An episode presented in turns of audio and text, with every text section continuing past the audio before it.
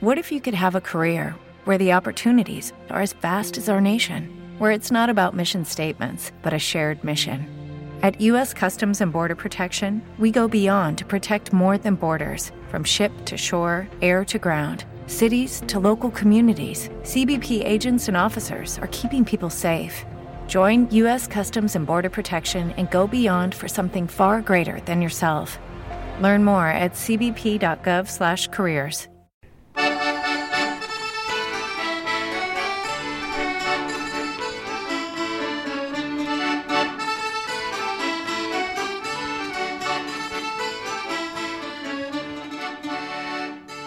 suena el folclore de Extremadura. Bruñolos recios, nubarrones pardos, la luz del sol que se agachó en un cerro, y las hartas cogollas de los árboles de un color de naranja se tiñeron. A bocanás el aire nos traía los ruidos de allá lejos y el toque de oración de las campanas de la iglesia al pueblo. Díbamos juntos ambos en la burra por el camino nuevo. Mi mujer muy malita, suspirando y gimiendo. Bandas de gorriatos montesinos volaban chirriando por el cielo. Y volaban pa'l sol, que en los canchales daba relumbres de espejuelo. Los grillos y las ranas cantaban a lo lejos, y cantaban también los colorines sobre las aras y los brezos. Y roando, roando de la sierra llegaba el dolondón de los cencerros. Qué tarde más bonita, qué anochecer más bueno, qué tarde más alegre, si fuéramos contentos. Y así suena el extremeño. En concreto, es un fragmento del poema de La Nacencia de Luis Chamizo, de su libro El miajón de los castúos, narrado por el periodista Juan Pedro Sánchez. ¿Crees que se parece al castellano? Pues es el extremeño o extremeño, como se diría en la propia variedad lingüística de uso no oficial. Tiene rasgos que se ha dado en Extremadura, claro, pero también en algunas comarcas limítrofes como Andalucía, Castilla-La Mancha y Castilla-León. Con el cerandeu, andeu y andal, con el cerandeu te quiero sala, sin el cerandeu no te quiero nada. El cerandeu, señoría, venido de Mairil. Los extremeños siempre lo han conocido como Castúo, ya que es el nombre que le dio el poeta Luis Chamizo en su obra. ¿Por qué Castúo? Pues la palabra significa castizo, mantenedor de la casta de labradores que cultivaron sus propias tierras. Ahí Chamizo se refería a los labradores y a su modo de vida. El autor escribió, son asina los cachorros de una raza de castúos labradoris extremeños. Pero a ver, que me voy del tema. El extremeño pertenece al grupo de las lenguas peninsulares occidentales. Estas son el gallego, el portugués o el asturiano, por lo que se sitúa dentro de la familia asturleonesa. Pero su proceso de normativización está siendo más tardío y el amparo legal y la alfabetización del mismo nulas. Seguro que te estás preguntando, ¿esto lo usa ahora alguien? ¿Se habla en extremeño a día de hoy?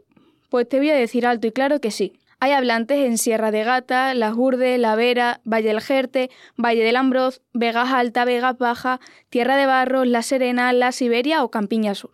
Para los que no conozcan la geografía extremeña, viene a ser toda Extremadura, tanto en el norte como en el sur. Pero sí que es verdad que se habla más puro cuanto más apartado está el pueblo donde se habla.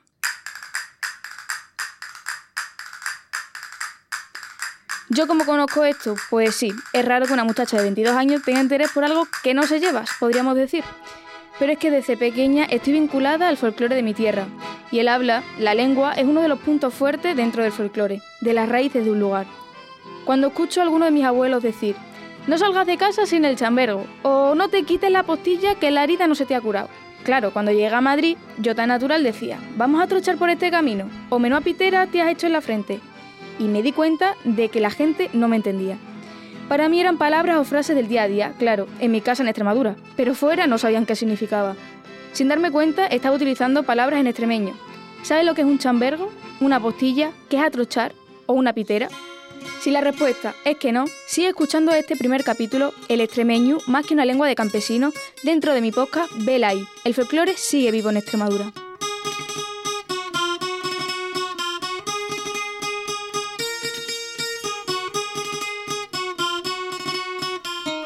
Como soy amante de las tradiciones y cultura de mi tierra, un día conocí a OSCEC, órgano de seguimiento y coordinación del extremeño y su cultura. y ellos son los que están recuperando la lengua extremeña a día de hoy. OSTEC nació en el año 2011 para regular la escritura, vocabulario y gramática del extremeño. Para que nos quede a todos bien claro todo este tema del extremeño, he tenido el lujo de hablar con Daniel Gordo y Juan Pedro Sánchez, el primero presidente de OSTEC y el segundo periodista y miembro de la organización. Pero vamos a empezar por el principio. ¿Qué es el extremeño o extremeño? Daniel. Pues el extremeño es una lengua minoritaria, es decir, partimos de, es decir, hay una Carta Europea de las Lenguas Regionales o Minoritarias, que es un tratado del Consejo de Europa, está firmado por España en el 2000 año 2001, y en la propia carta viene una definición de lengua minoritaria. Es decir, lengua minoritaria quiere decir que es una lengua con la misma dignidad que el inglés, o que el chino, o que el castellano, pero minoritaria es que está amenazada, que está en una situación de vulnerabilidad por, por, la mala transmisión intergeneracional que tenga, por la poca vitalidad que tenga, por el poco número de hablantes que tenga. Y esta definición es exactamente la que se ajusta al caso del extremeño. ¿Por qué? Porque tiene un reconocimiento internacional, tiene códigos propios. Entonces, esto lo que nos dice es que es una lengua, y lo más importante decir que es una lengua es que de ninguna manera, por ejemplo, es castellano mal hablado. Entonces es una lengua de la familia asturleonesa, del troncón, que decimos ¿no? en extremeño, asturleonés. Entonces eso, es decir, es pariente del castellano, para que veamos dónde se sitúa. ¿no? Y esto es lo que esto es lo que lo da, lo que nos da ese reconocimiento, esa reconocencia, como lengua, y es eso, es decir, no es dialecto de ninguna manera, y esto es lo que es el, que es el extremeño, una lengua minoritaria. Juan Pedro, periodista y miembro de OSEC, nos cuenta que el extremeño no se explica sin las demás lenguas que hay en la región extremeña. Em, tenemos delante de nosotros una lengua con todos sus derechos, con todos sus deberes por hacer, porque se ha ido olvidando. Eh, una lengua que ha sido de transmisión oral y que en los últimos 10 años se ha hecho un trabajo inmenso para que sea una lengua de futuro y dándole esa transmisión escrita, em, creando su ortografía, como se hace con todas las lenguas, creando su gramática, recopilando eh, su vocabulario, como se hace con todas las lenguas, y dándole esa forma y esa contemporaneidad necesaria para que una lengua tenga, tenga futuro y pueda ser enseñada. Eh, por lo tanto, eh, tenemos el extremeño o extremeño con X, dicho en castellano, o extremeño con S, dicho en extremeño.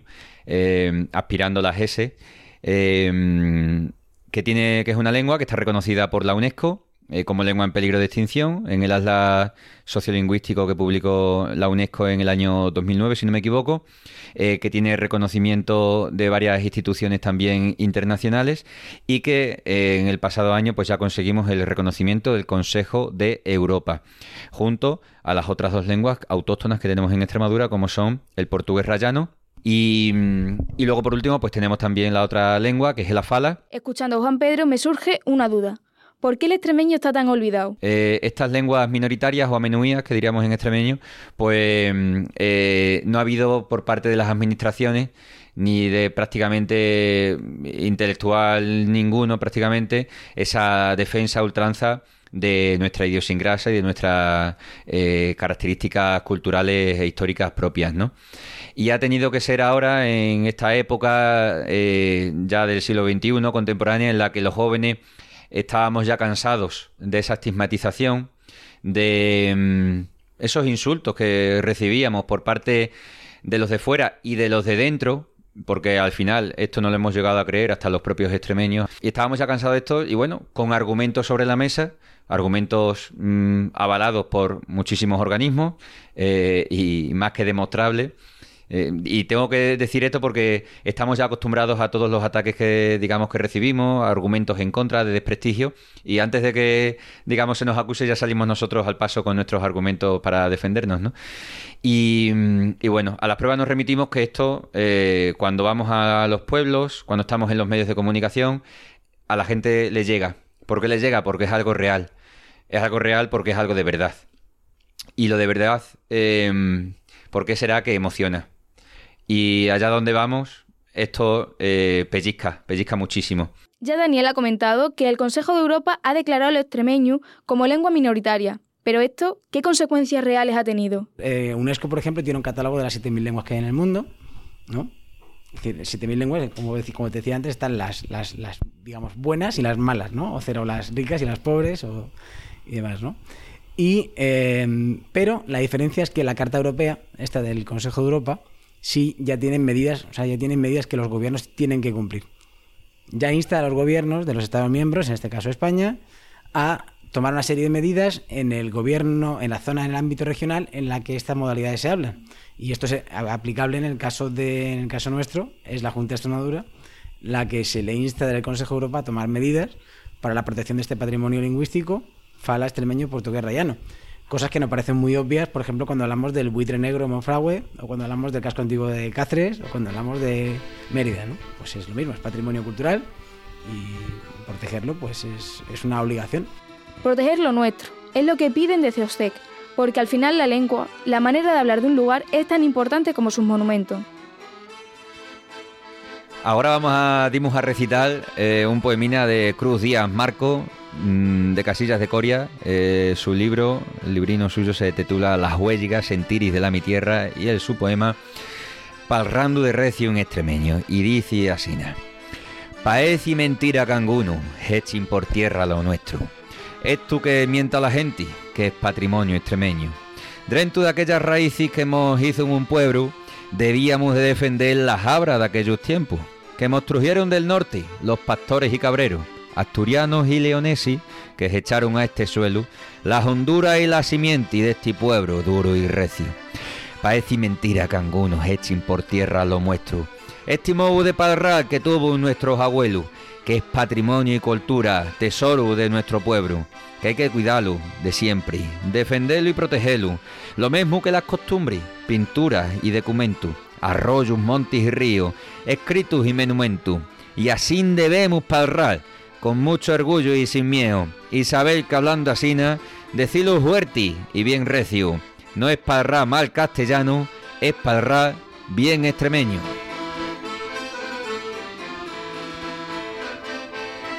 Como ha explicado Juan Pedro, en Extremadura son tres las lenguas que hay, extremeño o extremeño, la fala y el portugués rayano. Y además, en esta región celebran cada año, desde hace tres, el Día de las Lenguas de Extremadura. Extremeño, fala y portugués rayano serían, entrarían en la definición de lenguas minoritarias Para, en esta Carta Europea. Y como tal, pues en el 2018, cuando empezamos con, todo esta, eh, con toda esta historia, se nos ocurrió el hacer un Día de las Lenguas, que es como todo, decir, lo que no se ve no existe. Venga, vamos a visibilizar esta historia. Entonces surge un escritor, eh, Juan Carlos García Yuelos, que tiene un libro publicado y en la que hay poemas de todas las lenguas de la península, ¿vale? Entonces, así hablando con él, dice, oye, pues todavía no he presentado el libro en Extremadura. Oye, si lo presentamos en Extremadura, digo, oye, a ver, digo, sabes que en Extremadura tenemos, tendrías dos sitios o tres sitios para presentarlo. Entonces, dice, espérate, digo, ¿por qué no hacemos, vamos a aprovechar, un día de las lenguas de Extremadura, el primer sitio fue en San Martín de Trevejo, eso fue en el 2018, y alrededor de la presentación de este libro hicimos una jornada de actividades en San Martín de Trevejo, en la que, o ponentes de las tres modalidades, de las tres lenguas, hablaron e intervinieron. Entonces, este formato, pues el, la idea, como hay tres, es decir, es ir, ir rotándolo, ¿no? El segundo eh, fue en el 2019 en Serradilla, la Serradilla. O esta es la idea. Es decir, se hizo un pasapalabra, por ejemplo. luego también se hizo un concierto, se hizo actuaciones musicales, igual que, en, igual que en el primer día de San Martín. Entonces, ahora este año, pues parecía que con el coronavirus, pero bueno, decir, o ha habido suerte y en la Codosera, que es un municipio de Portugués Rayano, que tiene pedanías alrededor. Cosera, en el núcleo principal, la gente, digamos, habla lo que, sería extremeño castudo, que hemos hablado, ¿vale? Y en las pedanías de alrededor, las aldeas pequeñas que tiene alrededor, que es como si fuera Portugal, hablan portugués, hablan eso portugués, ¿no? Entonces hemos puesto, la primera vez que hemos puesto eh, rótulos en, las calles, los han puesto en, las dos lenguas, tanto en extremeño como en portugués rayano porque la gente lo, lo, identifica como algo propio. ¿no? El, último día, en el Día de las Lenguas Extremeñas en la Codosera, eh, más de uno se empezó a emocionar allí en el salón de actos en el que estábamos y decía lo mismo, si esto emociona será por algo, no será tan mentira Em, cuando, cuando esto eh, llega a lo más dentro del ser humano y hablamos de cosas tan simples como la propia existencia, como los propios sentimientos en torno a la tierra, a la familia, eh, el amor, la forma de hablar. Y, y, esto llega, como digo, y emociona. No emocionaría igual aquel hombre que recuerdo de la codosera si les fuese allí a, hablar en inglés, ¿no? Primeramente porque no entendería nada. Y esto lo entienden y, les llega y lo quieren recuperar y cada vez eh, más gente implicada eh, a todos los niveles. Eh, es algo que están haciendo desde abajo, pero que poco a poco va cogiendo forma. de tal forma que el otro día en la Corrobra, en el programa de la radio que tenemos, era un médico el que se arrochaba, el que se atrevía a hablar en extremeño. Como eso, pues tenemos un profesor en Almendralejo que le está enseñando a los niños el tema del extremeño, a pesar de que los profesores y los padres le han dicho dónde va. La lengua extremeña crece casi cada día, aunque la mayoría de la gente no lo llama extremeño o extremeño, sino castúo. El nombre que se le suele dar, principalmente, o lo que más nos suena a todos, es lo del castúo, ¿no? No lo consideramos peyorativo, ¿no? En el caso del castúo mm, también tiene una connotación. El tema es que, el tema es saber de dónde viene la palabra, ¿no? La palabra viene de chamizo, El miajón de los castúos, y en el propio libro, este libro hace el año que viene 100 años, eh, el propio chamizo explica que es una palabra que se ha inventado él. Antes de 1921 la palabra castúo no aparece en ninguna parte. Y chamizo lo que explica es una palabra que es una palabra que se ha inventado para que es como un castellano castizo que es de la casta de labradores y que en toda la obra, en todo el libro, lo que hace es referirse a los labradores. No se, no se refiere en ningún momento al habla. Entonces es una palabra que luego fue tomando este significado, este sentido de, lengua, pero es un adjetivo positivo referido a los labradores. Entonces no tiene nada de malo, de peyorativo. Castúo es el nombre popular que le ha dado sobre todo la gente que tiene el recuerdo de hablarla, pero que no lo habla. Semos probis, hijas mías, porque dicen que son probis los que no tienen dinero. Semos probis, semos probis, qué sé yo. Eso dicen de nosotros, dicen eso. Quiere un hombre de riaño que te quiera, quiere un hombre con agallas de los nuestros. De esos hombres que despiertan las gallinas cuando salen con los burros del cabresto. Y en el campo despabila las alondras agachadas entre los surcos del barbecho. Que esparraman su chilrío de amor cuando viene el sol agateando por los cerros. Y se ajuye la neblina y se apagan las estrellas, y la luna y los luceros Quiere un hombre sin fanfarrias que te digan los sentires que se hinchan muy padrento, hasta cuando que revientan en paliques que los ojos arrebuscan en el suelo. Quiere un hombre, quiere un hombre de estos hombres ya curtidos por el frío del invierno y tostados por el sol del mediodía, y bañados por las aguas de febrero, y besados por la luna cuando duermen en acera junto al trillo cara al cielo. Que estos hombres son los machos de una raza de castúos, labradores extremeños, que ignorantes de la ciencia de los sabios, las honduras de otra ciencia descubrieron, cavilando tras la yunta en la paz de los barbechos. Hemos escuchado a Daniel leyendo un fragmento del poema de Luis Chamizo, Consejos del tío Perico. Pero como buena folclórica o jotera o como me queréis llamar, la música es muy importante. Y sí, claro que tengo jota favorita, y no la de mi pueblo, lo siento. La jota de Castiblanco, me encanta bailarla y mira que llevo años subida a un escenario bailándola, pero no me canso. Pero claro, la hacha en extremeño es preciosa. La hacha que ronca y en alto el cabo por cortar el romero que adorna el carro. Y a la mi virginina yo se la llevo. Man que mi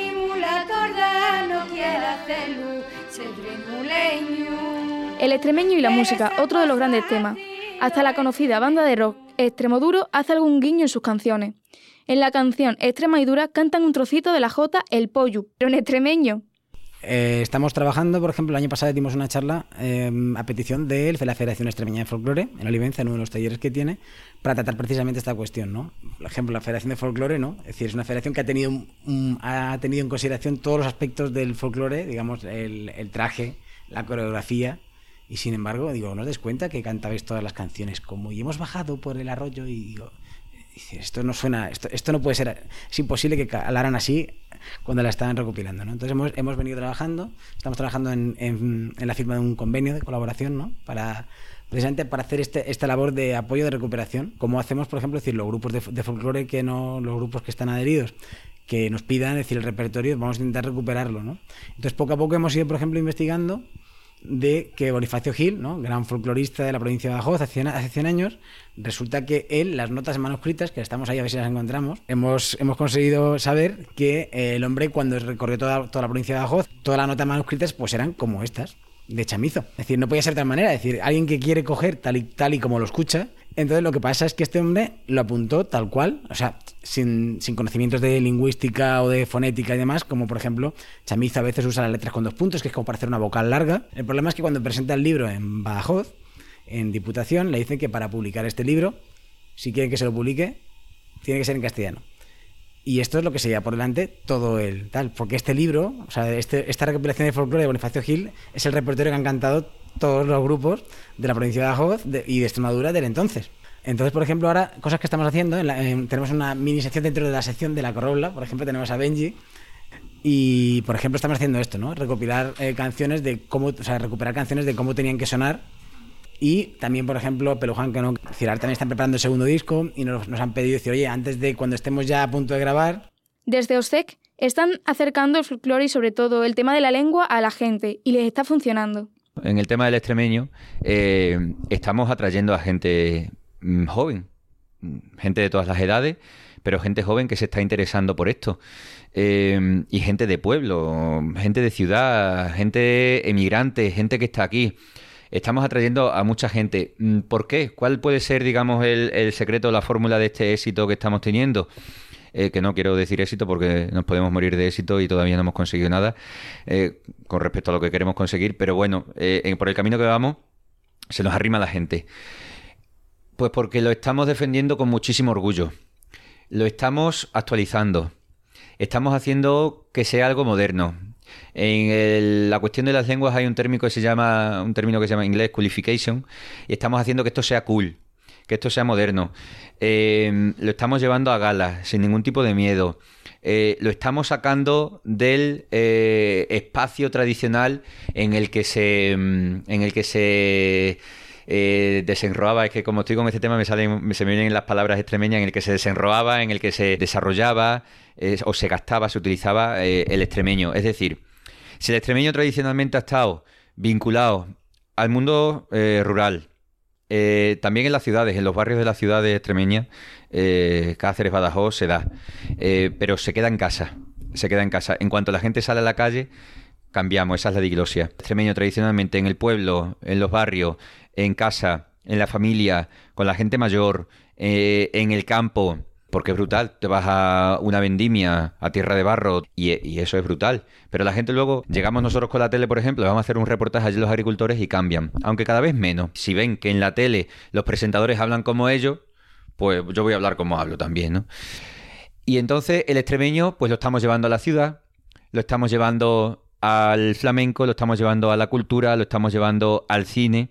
Hasta el cine ha llegado el extremeño. Seguro que sabes quién es Luis Buñuel. ¿Y no te sonará que grabó una película ya por 1933 en el norte de Extremadura? El título es Las Urdes, Tierra sin pan. En ella mostraba la pobreza que había en esa comarca. En 2018 hicieron una película de animación basada en la del gran cineasta, con el nombre Buñuel en el laberinto de las tortugas. Y en ella hablan en extremeño. Muy buenas, ¿qué tal? Eh, ¿Nos puede enseñar su casa, buen hombre?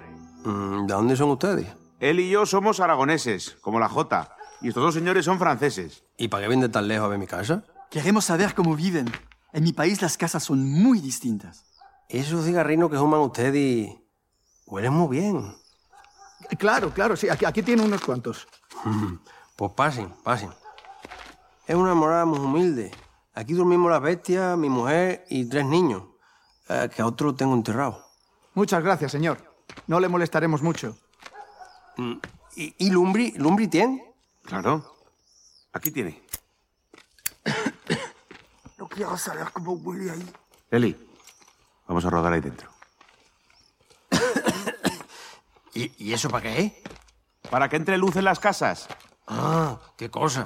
Debemos de ser muy importantes los urdanos para que venga gente de Francia a retratarnos. Ya lo creo que lo son. Es que aquí, señor, el sol da muy malo y se ven cosas muy raras. Usted no me engaña. Va vestido como un urdano y habla como un urdano. Pero usted es la muerte. Eso suena muy dramático. Yo solo hago mi trabajo. ¿Ha venido a buscarme? Aquí siempre uno está muy ocupado. No, no. Aún no. Por favor. Aún tengo mucho que hacer. Si no lo ha hecho usted antes, tan importante no debe de ser. No, pero yo. Yo. Yo, yo, yo, yo, yo. Lo mismo siempre os preocupáis de las cosas cuando las perdí. Yo no soy importante. Pero sí es importante lo que tengo que contar. Pues cuéntelo. Venga, ahora. Aquí, ahora. Buñuel en el laberinto de las tortugas logró en 2020 el Goya a la mejor película de animación. Ahí es nada. Yo te la recomiendo ya que te va a hacer reflexionar.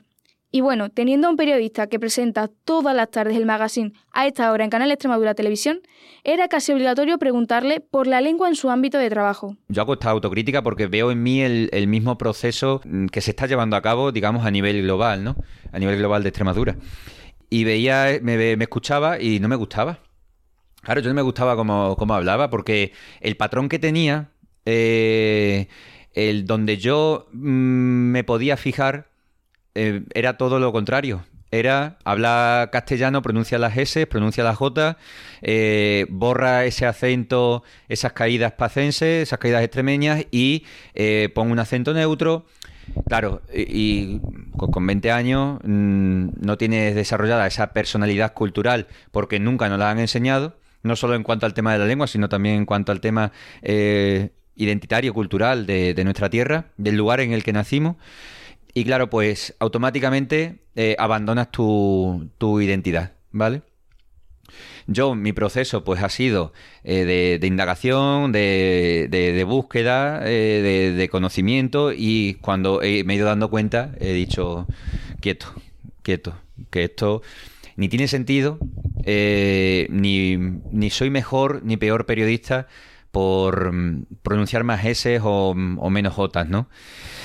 Y, bueno, pues aquí estamos, aquí estamos unos años después, hablando en extremeño, eh, por primera vez en la televisión pública, me dan permiso para ello, de hecho se fomenta. Eh, en el año 2015, cuando yo empecé de reportero, eh, mis propios compañeros se reían de todo esto y me decían el castúo. Hoy, eh, cinco años después, mis propios, mis propios compañeros en la redacción, eh, es rara la semana, eh, el día. Oye, Juan Pedro, ¿esto cómo se dice en extremeño? Que vamos a hacer el juego de palabras y tal y cual. Este año, por primera vez, tenemos una sección en la que aprendemos todos los días una palabra y construimos una frase. Vamos a aprender ahora cómo se habla extremeño. Por ejemplo, diciendo, pues tú, por ejemplo, tú estás, est- estás, a, estás a Cáceres. No estás, en castellano dirías estás en Cáceres. En extremeño, por ejemplo, esa sintaxis decimos está, está aceituna, ha, ido por aceituna o está a Cáceres a una entrevista. Diríamos, ¿no? En, castellano dirías está en Cáceres. En, en extremeño decir está en Cáceres significa que vive en Cáceres. Por ejemplo, ¿no? Está Los Mairiles, es que ha ido a Madrid y está en, está Los Mairiles, es que vives, vives allí y estudias allí, ¿no? Esas son las cosas que hace que tengas un reconocimiento como lengua. Gente que sabe más que todos nosotros, que, que analiza eso, es decir, si solo fuera, si solo cambiara las palabras, sería un dialecto. Sería una sería otra cosa, ¿no? Es decir, lo- es decir, son las estructuras eh, sin- gramaticales y sintácticas las que hacen que tenga que tenga ese carácter, ¿no? de, de lengua. He salido por las calles de mi pueblo, La Garrovilla, en la provincia de Badajoz, a preguntar a la gente por algunas palabras en extremeño. Y este es el resultado. Tupío, Muy lleno. farragua, eh, desastroso. Es una tela. añugarse, eh, atragantarse. Cuando te atragantas. chinato, Una piedra pequeña. agilar, Aguilar, pues eso me suena a mí, lo que pasa es que ahora mismo no me acuerdo. Porque ya tantos años que no alrededor de un país, pero ya sí que me acuerdo, me quiero yo recordar. Aguilar, sí, sí, sí, eso. Aguilar, Aguilar. Date prisa. Bueno, caminar, marchar, gimplar, Cuando los niños chicos se ponen tontos, empiezan a emplear, que decimos que se pone a lloriquear. Y pla, pues uno cuando está que la pega, empieza. eso pega, eso es pla. Como he podido comprobar, la gente usa palabras del extremeño en su día a día sin saberlo. Entonces, ¿qué? ¿Sabes lo que significan chambergo, postilla, trochar o pitera? Un chambergo es un abrigo. Una postilla es la costra que sale cuando sana una herida. Atrochar es tomar un atajo por un camino más corto. Y pitera es una brecha, una herida en la cabeza.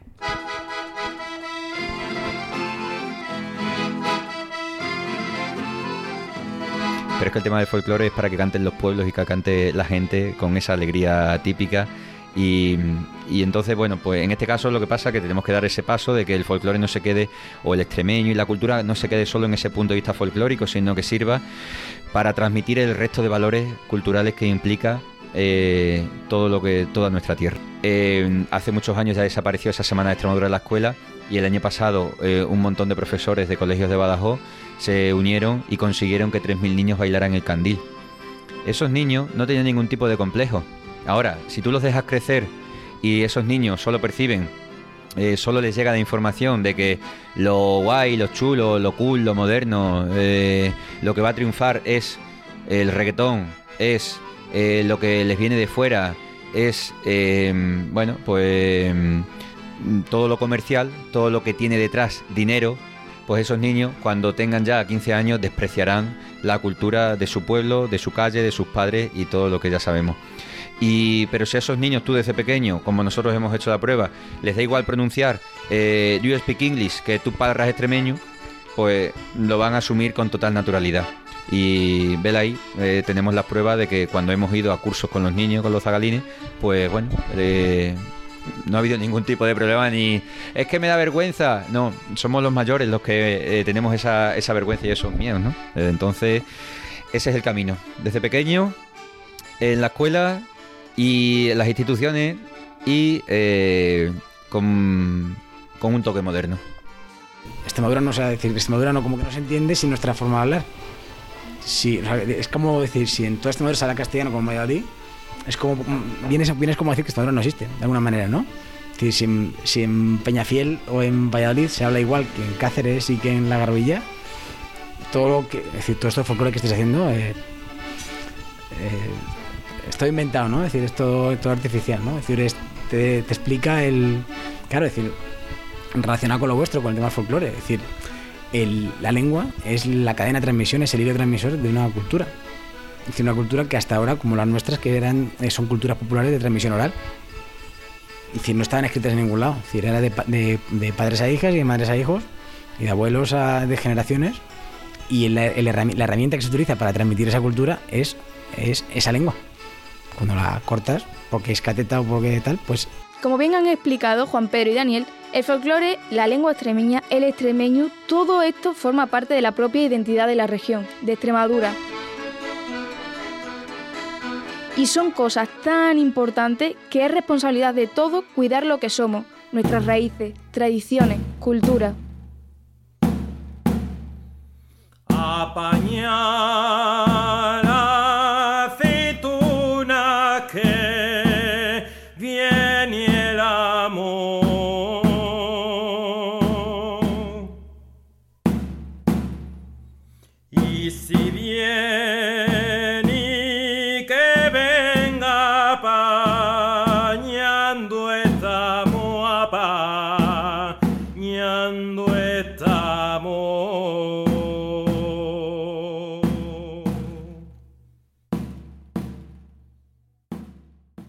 En Sherwin Williams somos tu compa, tu pana, tu socio, pero sobre todo somos tu aliado, con más de 6.000 representantes para atenderte en tu idioma y beneficios para contratistas que encontrarás en aliadopro.com. En Sherwin Williams somos el aliado del PRO.